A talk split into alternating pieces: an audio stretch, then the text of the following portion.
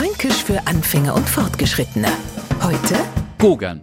Freyers es Gogern einfach und spannend. Man hat bloß warten müssen, bis euch jetzt wo der Sperrmüll abgeholt wird. Noch haben alle ihren ganzen Krempel auf die Straße gestellt und noch ist drin rumgogert worden.